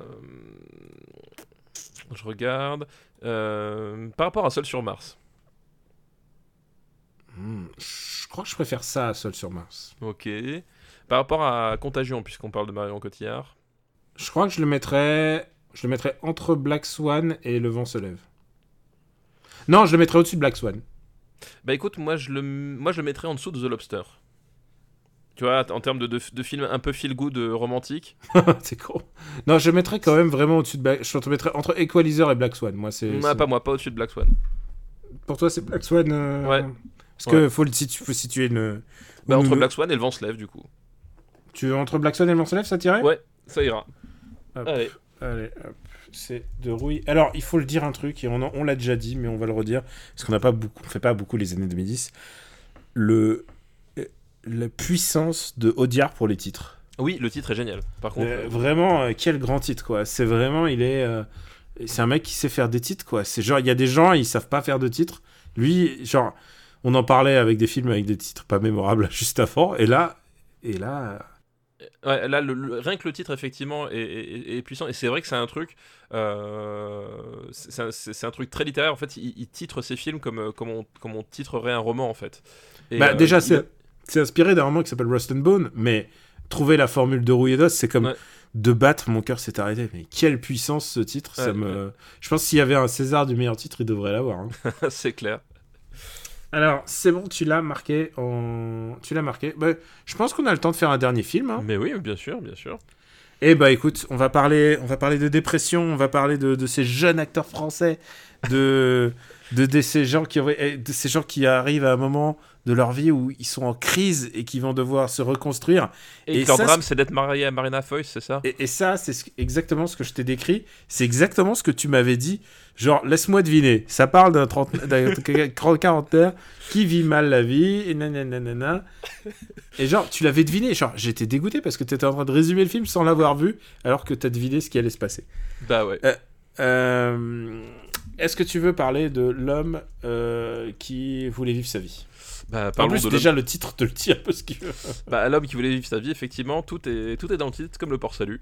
Euh, une fois de plus. T'aimes puisque- bien le port salut, hein T'as un truc avec le port salut. Bah, j'ai- J'aime bien le port salut, effectivement. Mm. Euh, bah, c'est, enfin, j'aime bien. C'est, c'est peut-être le seul truc à peu près correct qu'ils font de ce côté-là de la France en termes de fromage, donc forcément tu t'en souviens, quoi. Bref, stop au régionalisme. euh, Oui, vraiment, c'est c'est- quelle honte, quelle indignité. Bah oui, oui, puis quelle indignité. enfin, C'est, c'est vrai que ça, ça, ça- ça se fait pas de, de moquer les, les marques de fromage comme ça. euh, voilà. C'est- c'est- Moi, je trouve, je trouve ça bas, je trouve ça bas de ta part. Tu devrais t'excuser. Tu devrais porter un blâme. C'est quoi, c'est quoi? C'est comme les gens qui parlent de, de beurre là. Qu'est-ce qui t'a pris de parler de beurre? J'ai Bah, reçu, fait- j'ai reçu des mails de plaintes qui disaient mais qu'est-ce qu'il prend à Stéphane J'a- J'avais envie, euh, j'avais envie de me marrer sur Twitter et je me suis dit la meilleure façon de me marrer sur Twitter, c'est c'est de lancer un débat sur le. En plus, t'étais pas sérieux, t'en avais rien à foutre. Bah oui, j'en ai vra- vraiment rien à Mais, mais, mais, mais le, le vrai problème qu'il y a eu avec ce- cette histoire de, de débat sur le beurre sur Twitter, c'est que les gens ont compris que j'en avais rien à foutre et que j'étais pas sérieux. Et ils ont, dans leur immense majorité, répondu avec des réponses drôles et pleines de second degré. Donc c'est dommage. t'as eu, t'as eu quand même des gens qui étaient premier degré? J'en ai eu, mais très peu, très peu, honnêtement très peu. Et, et la plupart des réponses m'ont vraiment fait marrer, donc ce objectif rempli. Je pense que tu, tu fais un peu le jeu de l'extrême droite quand même. Euh, complètement, complètement. Alors, euh, euh, bon, on en revient à L'homme qui voulait vivre sa vie, donc adapté d'un roman de Douglas Kennedy. Alors, paraît-il très très connu, mais moi j'ai jamais lu. Euh, qui est un de ces, qui est un de ces auteurs contemporains qui dépeint l'Amérique moderne. Oui, et là justement, il, il- il va dépeindre déjà le, le microcosme de euh, la banlieue parisienne euh, sud-ouest, donc c'est Sud- tout à fait pareil. Voilà, le truc c'est que c'est une adaptation et ils ont centré, euh, pourquoi pas, hein, de centrer l'action. euh, Je pense qu'il y a une universalité dans le propos. Et l'idée du le propos, c'est euh, l'histoire de Romain Duris qui provoque la mort de quelqu'un par accident. Oui. Et, et ce qui se passe, c'est que il va prendre sa place et ensuite il va organiser sa propre disparition. C'est ça, effectivement. Plutôt que d'aller en tôle, il décide de, de se faire passer pour mort et de complètement se reconstruire ailleurs. Exactement. Euh, euh, donc c'est une usurpation euh, d'identité. Euh, voilà, et le gros truc, c'est que lui, il est avocat d'affaires euh, ultra, ultra talentueux à tel point que Catherine Deneuve euh, veut lui refiler la, le- le- les clés de la boîte euh, parce que c'est la patronne du, Et lui il fait non. du cabinet d'av- d'avocats, lui dit non. Et, euh, et- mais son, son gros problème, c'est que au fond de lui, il veut devenir photographe. Et justement, la personne qui, qui tue, c'est quelqu'un qui est, qui est photographe et il décide d'utiliser ce, ce nom euh, pour euh, Cette personne qui tue et qui est photographe était aussi la personne, c'était son voisin, son aussi, voisin. aussi et- très riche et qui couchait avec sa femme. Avec sa femme. Bah, Donc voilà, c'était sa l'amant fa- de, de sa femme. Sa femme est peut-être le personnage le plus, le plus, le plus horrible en fait. Parce qu'elle est vraiment horrible dans sa manière, dans sa rupture, dans sa manière de. Alors lui aussi est dégueulasse. hein. Euh, bah lui, lui c'est vraiment le gros connard égocentrique euh, euh, De base. de base jusqu'au bout. Voilà et du coup, il va voler cette identité et il va partir donc au, au Monténégro pour vivre la, la vie de photographe et là-dessus il va tomber sur Nils Sarelstrup qui, euh, qui se trouve être euh, rédacteur en chef d'un magazine, comme quoi euh, les hasards c'est quand, même- quand même bien fait, et qui va lui permettre de, de, de, faire ses premières piges, et puis après de, de, décoller, on lui propose des expositions, etc. voilà. Sauf que lui, évidemment, va un peu cold feet parce que, évidemment, montrer son visage, il se rend compte que il y a un vrai problème. euh, Il y a un vrai problème à montrer son visage euh, vu qu'il se fait passer pour quelqu'un. Voilà, vu qu'il veut, se faire passer pour quelqu'un d'autre, effectivement, montrer sa, sa tronche, c'est- problématique. C'est un film de Eric Lartigot euh, qui a aussi coécrit euh, qui a coécrit l'histoire. Eric Lartigot euh, qui est euh, compagnon à la ville de Marina Foïs, donc. euh, Ah je- d'accord, moi je ne savais pas, tu vois. Voilà, donc et je pense que elle doit, elle doit, elle doit le lire comme un livre ouvert en disant ah je dois être, je dois être une femme dégueulasse. T'inquiète pas, je sais faire. Eric Lartigot, on va le revoir parce que il a, il il a fait un- une rom-com qui était plutôt jolie qui s'appelait Prête-moi ta main, mais il était connu parce qu'il a fait qui a tué Pamela Rose. Et euh, et puis son gros succès c'est la famille Bélier. Voilà, il Oui, a fait, il a fait quel- la famille quelques Bélier années plus tard, ouais. dont on parlera peut-être un jour, que, que j'aime pas du tout. Je, je, je, tease, je déteste la famille Bélier. Mais un énorme. parce que tu détestes Michel Sardou. Voilà. Ah, et en plus, c'est un film, c'est une ode à Sardou, en plus, c'est vrai. Bah oui, oui. J'espère qu'un jour, on aura le, le canard euh, qui chante les. euh, qui, qui chante des génériques. euh, J'espère qu'il va un jour nous faire les lacs du Connemara chanter à la voix avec Donald. Ah, ah, oui, bah j'espère aussi, oui, oui, je vois, je J'espère. tu parles, oui, effectivement, j'espère aussi. Est-ce que je suis le premier à lui avoir dit Please do the lac of Connemara? Et alors, je trouve que c'est un film plutôt beau en fait. Je trouve que. Après, c'est c'est peut-être le fait d'aller au Monténégro en fait qui est. Bah, qui- ça joue. Ouais, ça, Ça joue. joue. ça joue, forcément. et puis et puis ça parle aussi à un truc de ah et si j'avais à me réinventer quelque part? Euh, je comprends exactement le, feeling est-ce que t'as aimé ce film toi? Alors, je, suis- très tiraillé sur ce film-là, puisque, euh, en plus, voilà, le, le- trip euh, partir pour, réinventer sa vie, tout ça, je peux, voir le truc et, éventuellement m'identifier. Après, il y a, un truc qui me pose un problème, mais c'est toujours le même qu'on avait déjà abordé, c'est que, en fait, c'est un type qui, globalement, si- s'il y a un seul type qui pouvait changer sa vie sans avoir à tuer quelqu'un, c'était lui. Euh, puisque comment si ton- ça?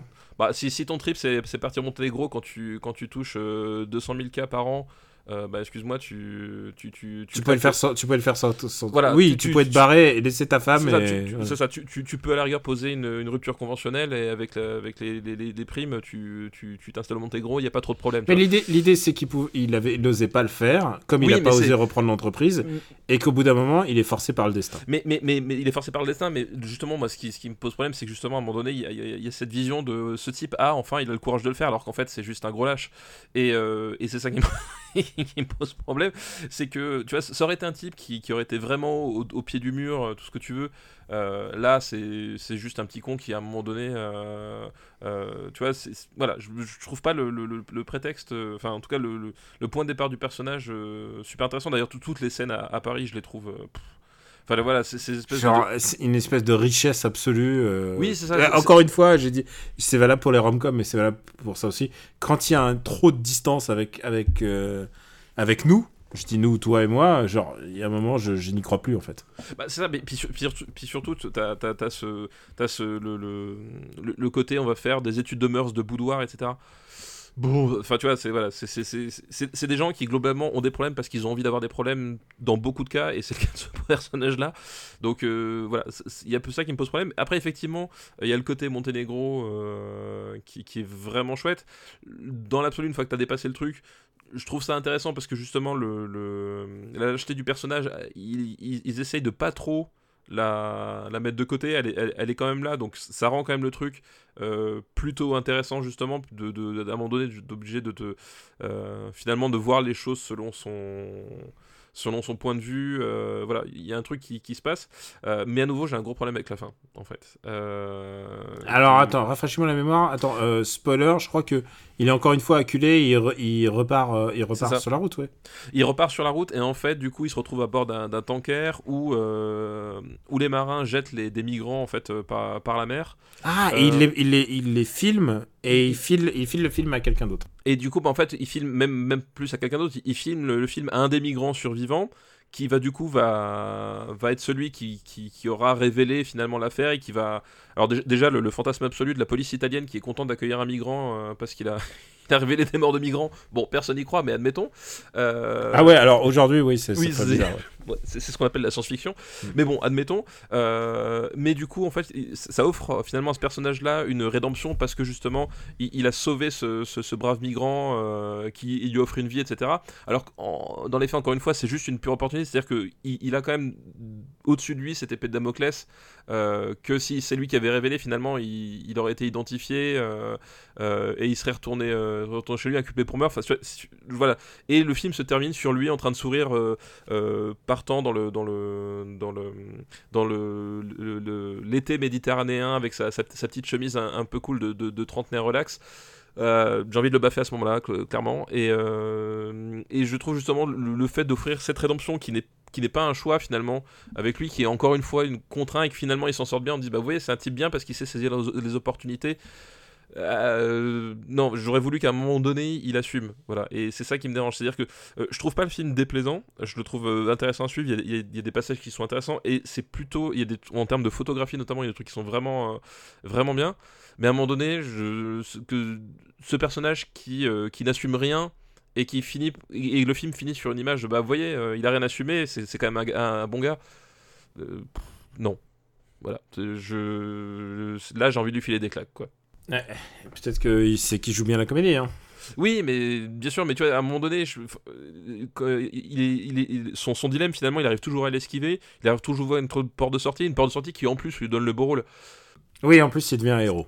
Donc euh, il, il- voilà, il, dev- il devient héros parce que finalement il a pas le choix, sinon c'est lui qui allait en tôle. Enfin, tu vois, euh, à un moment donné, il, il se sacrifie pas, il assume rien du tout. Euh, à un moment donné, ouais, il pleure parce que la, la photo de son fils brûle dans sa bagnole. Bah mec, putain, au bout d'un moment, je... Et il fallait la prendre sur toi Bah, non mais c'est ça. C'est de, de- de- Genre, vraiment, tu, tu, tu crames une bagnole et tu penses pas à regarder un peu avant si.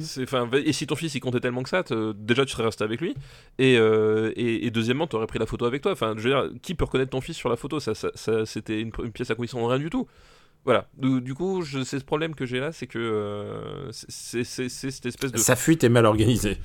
voilà, puis surtout le- le- l'é- l'écriture du, du scénario euh, qui, euh, qui fait une espèce de parallèle, une, une pi- une pirouette sur les 5 dernières minutes en se disant merde, faut terminer le film. et ouais, moi ça me ferait chier de dire que j'ai filmé un connard pendant deux heures, on va, on va le transformer en un mec bien au dernier moment. Bon, voilà, ça me, ça me pose un souci. C'est une certitude, c'est un connard. Avant, après, pendant, c'est un connard tout le temps. Et, Oui, mais le et film, tu sais le quoi, film il le joue bien. et il le joue très bien. Et, et c'est justement ça, ça qui est intéressant, c'est qu'il le joue très bien. Mais le problème, c'est que le film termine sur cette sensation de dire, mais vous avez vu, c'est quand même un mec bien. Et euh, Ouais, j'ai un peu du mal à l'avaler aussi. Voilà. Et, et- Mais j'aime, il y a plein de trucs, hein, genre la, la manière dont il se barre, je faisais. C'est quoi ce plan? Pourquoi tu disparais pas? Juste, pourquoi tu disparais pas? Voilà, et apparemment la, la, la fin du bouquin est, est complètement différente, donc euh, mais j'ai pas lu le bouquin, donc je pourrais pas vous en dire plus, mais euh, Est-ce que tu sais qui est le marin breton qui apparaît à un moment euh, alors qu'il est en train de monter sur son bateau? Olivier de Kersauzon? Non, pas loin. C'est Pierre-Ange Lepogam. Et Pierre-Ange Lepogam, c'est un nom qu'on a déjà mentionné plusieurs fois dans. Pas dans ce podcast, mais dans Parle à mon Luc, puisque c'est le producteur, c'était le euh, co-gérant, euh, co, euh, Co-patron. co-di- co- co-directeur de EuropaCorp en fait, EuropaCorp, tout à fait. Qui a produit celui-là d'ailleurs, qui a produit 20 ans d'écart aussi. C'est un- aussi Ah un oui, film. Donc on fait deux films EuropaCorp et en plus on fait pas le par le bas, hein. on fait quand même des films qui sont qui se tiennent par rapport aux autres, enfin ceux les films qu'on connaît euh, EuropaCorp, par enfin c'est pas Taxi quoi, ce qu'on est en train de, de ce dont on est en train de parler. Et Pierre-Ange Pogam possède une île en Bretagne, figure-toi. Ah oui, Il d'accord. possède une île en Bretagne. Et ben avec euh, parce que lui il s'est barré à temps de EuropaCorp et il a vendu ses parts. Oui, il s'est fait- il a senti le vent tourner. Il a fait non mais il a fait le jackpot du siècle et il s'est il s'est acheté une île en Bretagne. Voilà. Donc c'est pour ça D'accord. qu'il il joue un marin breton, euh, clin d'œil, wink wink. Bah, c'est- une belle histoire. C'est voilà, C'est une belle histoire. Au moins quelqu'un qui a réussi dans ce film. Euh, où est-ce qu'on va le classer? L'homme qui voulait vivre sa vie. Ça c'est les années 2010, on est d'accord. C'est les années 2010. euh.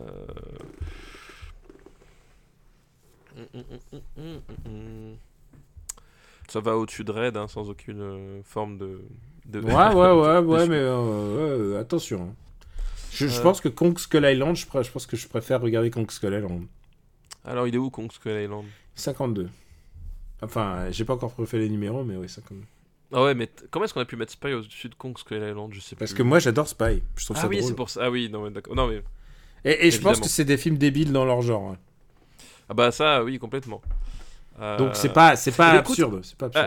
À film de, de connards euh, qui n'est pas traité comme des connards, je pense que par rapport à Everest, tu vois, on est pas mal. Ah, Everest, c'est un vrai film de connard. Et, euh, et j'ai envie de dire, je mettrais entre Kong Skull Island et Everest, ne serait-ce parce que euh, au moins c'est des paysages naturels qui sont filmés dans L'homme qui voulait vivre sa vie. Quoi. D'accord. Alors que dans Everest, t'as quand même des, des- des vilains fonds verts à plusieurs moments. Oh, putain, c'est très très vilain. On n'a pas eu de top, mais on n'a pas eu de, de low bar pour l'instant euh, dans ce top. Donc écoute, c'est très bien. et ben papa, ça y est, on a dépassé le 100 films, puisqu'on est arrivé à 101 films euh, dans les années 2010. Et dans lesquels il y a Taxi 5, quand même, c'est vous dire si on a Dans un sens de il y a priorité. Taxi 5, voilà. et Taxi 5 n'est pas dernier, rappelons-le, Taxi 5 est avant-avant-dernier, devant Die Hard. Euh, bah, alors, pas, pas le Die Hard, non. Oui, de- oui, Die. Hard, Une belle journée pour mourir, qui est vraiment un beau film de merde. Et Si j'étais un homme, qui est un autre beau film de merde. Voilà. Ah, complètement, ouais, complètement. Et je suis en train de regarder, et le top n'a pas changé. Tiens, on pourrait, on pourrait dire le top des années 2010 pour quand on y reviendra l'année prochaine. Premier. Premier, premier contact. Deuxième, Whiplash. Troisième, The Red. Quatrième, Interstellar. Cinquième, Drive. Sixième, It Follows. Septième, euh, La Pielle qui habite. Huitième, Django Unchained. Neuvième, Scott Pilgrim. Dixième, The Nice Guys. Je trouve, que, je trouve que Scott Pilgrim se tient très bien. hein. Il se tient très très bien, effectivement. Et on a, et on a Meru en onzième. Ça, c'est un vrai film avec euh, du vrai. Oui, voilà, ça c'est un vrai film Ça, c'est un vrai film avec du, des vraies montées. Des... C'est pas Everest, quoi, ça.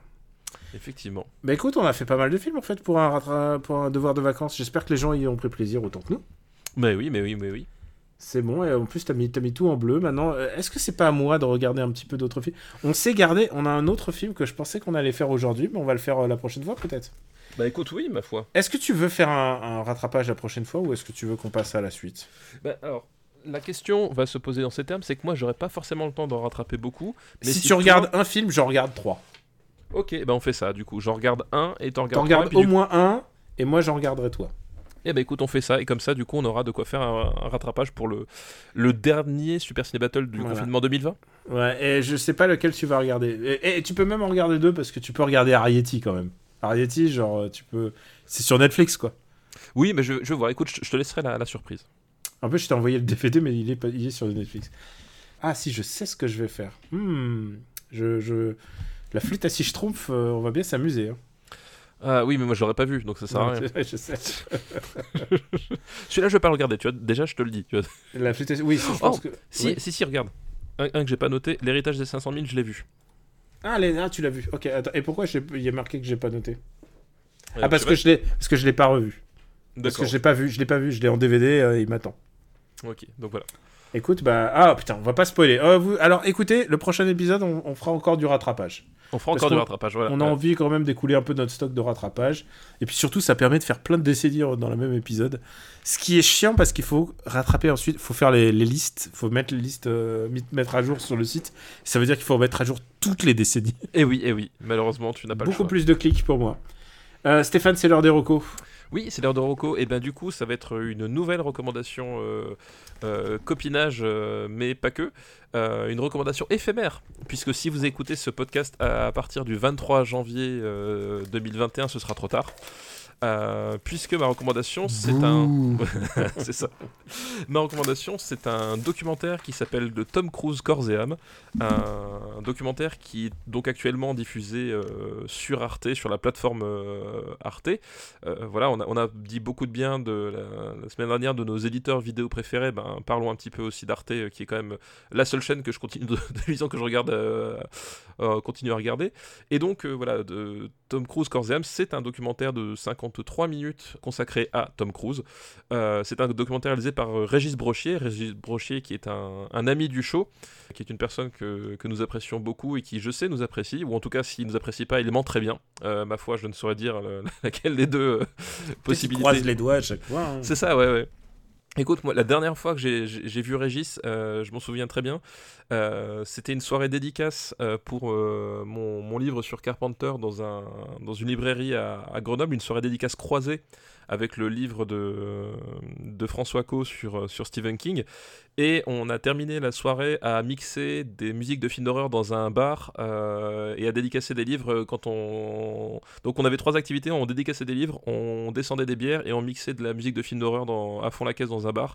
Et il y avait Régis à ce moment-là et c'est la dernière fois que je l'ai vu. Et justement, à cette, à cette époque-là, il m'avait parlé de son, son documentaire sur, euh, sur Tom Cruise qu'il était en train de préparer et qui devait sortir euh, sur Arte pour, euh, euh, au moment de la sortie de, Top Gun 2. Bon bah évidemment Top Gun 2 a été légèrement repoussé, euh, ce qui lui a permis un peu d'avoir un peu plus de temps. Et donc du coup, euh, c'est 53 minutes consacrées à Tom Cruise et je crois que vous avez compris que nous, Tom Cruise, c'est quand même globalement, globalement notre cam. Et je trouve c'est un documentaire vachement bien fait puisque il revient vraiment sur toutes les facettes du, du personnage, autant son rapport à la scientologie qu'au contrôle absolu de son, son image, que euh, qu'à son qu'à sa volonté de, absolue de, de, faire du euh, euh, du cinéma avec les plus grands et puis d'un seul coup de, de, faire des véhicules à son à son de nouveau à son image voilà toute toute cette, euh, cette- finalement cette ambivalence qu'il y a dans ce dans ce type là qui, qui d'un seul coup c'est après avoir voilà c'était 2000 euh, c'était quoi 2004 2000 euh, c'est ça l'épisode du canapé chez Oprah Winfrey dans mon souvenir Dans ces eaux-là, ouais. 2004-2005 qui, qui après euh, a, complètement implosé puis d'un seul coup qui, est devenu ultra secret. Euh, enfin voilà c'est le côté énigmatique c'est un, un acteur qui, qui est souvent parodié mais qui euh, à mon sens et je, je sais qu'au tien aussi euh, mérite quand même bien plus que justement de de- d'être tout le temps rappelé comme étant le, le, mec qui a fait Top Gun et euh, Jour de tonnerre enfin voilà si tu retiens que ça de la, filmographie de Tom Cruise clairement c'est soit que tu l'as pas suivi soit que tu as un biais mais euh, c'est bien plus que ça euh, et toutes ces phases d'ombre ne- n'effacent pas toutes ces réussites et inversement. Euh, et c'est finalement c'est ce qui rend le, le, le- type vraiment, euh, euh, vraiment passionnant à, décortiquer. D'autant plus que finalement, si, si tu regardes bien, euh, Tom Cruise c'est vraiment la dernière star hollywoodienne au sens, au sens de l'âge d'or. C'est-à-dire que c'est le dernier mec qui fait des films que tu vas voir parce que c'est lui en fait. Tu vas voir un Tom Cruise, euh, il, voilà, euh, j'ai beaucoup de sympathie pour, euh, pour Robert Downey Jr. ou Chris Hemsworth, mais personne ne va voir un Chris Hemsworth quoi. Et, Tom Cruise est le dernier à réussir à faire ça. Alors à quel prix évidemment, mais voilà, et c'est tout ça qu'analyse le, documentaire de, de Régis en, en, finalement peu de temps. et donc c'est un super boulot d'archives, de, montage, d'écriture. Que je vous recommande que je vous recommande d'avoir donc jusqu'au 22 janvier sur le site d'Arte. bah écoute, donc sur le site d'Arte alors tu dis? Tout à fait. Le lien dans la, dans la description finalement de, de, cet épisode sur le site. Moi je vais recommander un, un beau bouquin, un gros bouquin avant Noël, donc ça veut dire idée cadeau. C'est ça que ça veut dire, ça veut dire idée cadeau, préparez-vous. Euh, c'est un bouquin qui, sur le bandeau, euh, le bandeau marque, euh, alors je vais pas dire son nom pour, pour que tu puisses deviner, papa. Cet homme est vraiment un artiste accompli. C'est la seule personne en qui j'ai jamais eu confiance pour réaliser mes storyboards. Signé Ridley Scott. Et cette personne, bah, c'est Sylvain Desprez. Alors je suis pas sûr comment on prononce son nom, c'est Desprez, Desprez qui est storyboarder de métier grosso modo sont très et tu sens que c'est un héritier de Mobius en fait. Tu sais euh, le, le don le don pour les espaces, pour le placement des euh, des corps, pour euh, la, tout ce qui est le langage corporel, il maîtrise à fond et en même temps il, a un sens du cadrage assez incroyable. Le mec, il a travaillé, bon, c'est le storyboarder de Ridley Scott. Ridley Scott qui est lui-même un peintre euh, amateur, mais euh, c'est un grand peintre. Hein, bah, Ridley Scott, il, effectivement, il vient de, de, de, l'école. de l'école d'art. Hein. De l'école d'art, en fait, effectivement, oui. C'est un plasticien à la base. Hein. Et on l'a souvent dit, Ridley Scott, même si ses derniers films, tout ça, machin, ça reste quand même un mec qui, euh, qui a une plus-value dans le. Dans, dans, la qualité de, de, ses productions. Enfin, et ça se voit. Quand le storyboard est réussi, en général, t'as quand même un élément, et on le voit toujours, de, de plus-value sur le, sur le film. Et là, euh, Ridley Scott, Ridley Scott euh, deuxième du marbre des années 70, cinquième euh, du marbre des années 80. C'est pas mal. Voilà, c'est pas mal. Juste pour situer. Et donc lui, il a été storyboarder. tu regardes, tu regardes son curriculum, c'est assez fou. Bon, certes, il y a des films que tu vas que, que tu n'aimes pas et sans doute que lui il aime, genre Terminator Renaissance. Mais mais l'important c'est que tu vois le travail derrière et c'est là où tu te dis putain c'est ouf. C'est encore il aurait fallu le laisser lui réaliser en fait.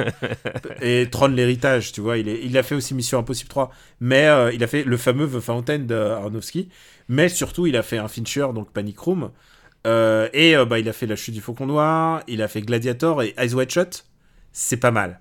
Oui, oui, c'est un, un, le mec, Le mec, il a travaillé avec, euh, avec Kubrick quand même, ce qui est, ce qui est quand même un peu ouf. c'est genre, qui, qui peut dire, qui peut s'asseoir à cette table et dire, j'ai bossé avec, j'ai fait le, j'ai fait le storyboard de Kubrick, du dernier Kubrick en plus. Euh, donc voilà, c'est un. Alors donc le bouquin sort, c'est sorti, s'appelle Los Angeles, tout simplement, sous-titré Storyboard et chant de sirène sur celluloïd. Et c'est un bouquin de. Alors je suis en train de regarder le nombre de pages parce que je l'ai acheté. Hein, je je sais, je sais même pas qui est, plus de 410 pages. Et, le Et, alors, bah, et alors il y a des, il y a des pages où il y a des petits, euh, où il y a des petites illustrations, il y a des pages où il y a des très grandes illustrations. Étonnamment, il est à la un peu sous-titré en anglais parfois, mais aussi sous-titré en chinois parfois. Euh, c'est vraiment un très très très. Vous imaginez pour 400 pages, c'est une belle reliure cartonnée. Euh, voilà, si vous aimez euh, le cinéma et surtout le storyboard, parce que moi j'adore le storyboard en tant qu'exercice, en tant que. Quand je vois les storyboards de Miyazaki, je fonds à chaque fois. Voilà, c'est du vraiment très très très beau. Il a storyboardé euh, Supernova de Walter Hill. Ah oui, d'accord. Donc voilà, c'est un, vrai talent du dessin. À la fois, ça te, ça te rend plein d'espoir parce que tu dis putain, qu'est-ce que tu peux faire comme belle chose en termes de production de cinéma? Et tu te dis, deux yeux, tu dis c'est plutôt ça que j'ai envie de voir. Et quand le film est pas bon, tu te dis putain, j'aurais préféré voir ça. Euh, Super Ciné Battle, c'est fini. C'était notre 130e épisode. Euh, rendez-vous au 131e. Vous avez entendu, on va encore faire du rattrapage. Euh, merci à vous tous qui nous soutenez. Merci à tous ceux qui ont donné patreon.com/slash RPU et qui continuent de donner. ça permet de bah, d'alimenter parfois. On doit acheter ces films, c'est vrai. c'est pas une blague. On, achète des films et on doit aussi, bah, on doit produire de nouveaux podcasts, comme par exemple la moto de qui déjà? C'est vrai, euh, la moto de qui déjà, tout à dont tu as assuré la musique. Tout à fait, avec euh, Max Besnard, euh, nous avons signé voilà, un nouveau générique pour le RPU avec une, une chanson qui s'appelle H, Yeah H, yeah Ouais, H, yeah. C'est vous l'appelez H, yeah Ouais, ouais. Ah, je l'ai maintenant, je l'ai. Ah, tu l'as, tu l'as. Tu sais que j'ai participé à l'élaboration de cette production de, de musicale. Euh, tu- pourquoi tu fais les stocks, qui fait les bruits de laser, c'est ça Ben non, à un moment j'ai dit mets-moi des bruits de laser. C'est vrai, c'est vrai. J'ai dit mets-moi des bruits de laser, il me dit mais t'es sûr? Et à un moment il sort la version, je dis c'est très bien, mais il n'y a pas mes bruits de laser. Tu sais quoi? Et je me suis toujours dit, t'imagines, il y a un mec, c'est le producteur, je me suis dit c'est le oui. seul truc de producteur un peu connard que j'ai fait. Sinon le reste, je me dis vous faites comme vous voulez. Mais là j'ai fait non, vous mettez des lasers dans... Tu sais, j'ai l'impression d'être le mec qui demande une araignée métallique dans Wild Wild West. C'est ça. Mais surtout j'aime bien les pipiou lasers dans les génériques en fait. Pipiou, Bah, et là, et là, là, ça rend super bien. Ça me fait penser à Albator. Complètement. Euh, Super Ciné Battle, donc euh, où est-ce qu'on peut te retrouver, dis-le? Euh, donc euh, dans le Rocktogone, c'est bientôt la fin, vu que on- les derniers épisodes seront les dernières semaines de décembre. Euh, le Growlcast, euh, on va avoir la fin d'année aussi dans After Eight. Voilà, puis après sur Twitter, arobase GK Plugin Baby. Et bah pour ma part, euh, Super Ciné Battle, After Eight. Euh, sur Gamecult sans doute aussi euh, dans pas longtemps. En plus, j'imagine qu'il va y avoir nos top de fin d'année. Euh, et toi, on te retrouve dans After Eight dans pas longtemps puisqu'on fait le top de fin d'année et on fait ensuite on fait le blockbuster. C'est ça, exactement. Dans la joie et la bonne humeur euh, des blockbusters de 2020 qui va être une année unique, je pense, euh, pour nous, pour, pour l'histoire du cinéma en fait. Ça, va être- Ah oui, oui, je, je pense qu'on s'en souviendra longtemps, ouais. Ouais. Et euh, voilà, mais sinon euh, Twitch, twitch.tv slash Camo Robotics où, où j'ai twitché Spider-Man juste avant que tu, que tu me dises Allez, viens, on va enregistrer. Ah oui, je, je suis fan de Tony Stark.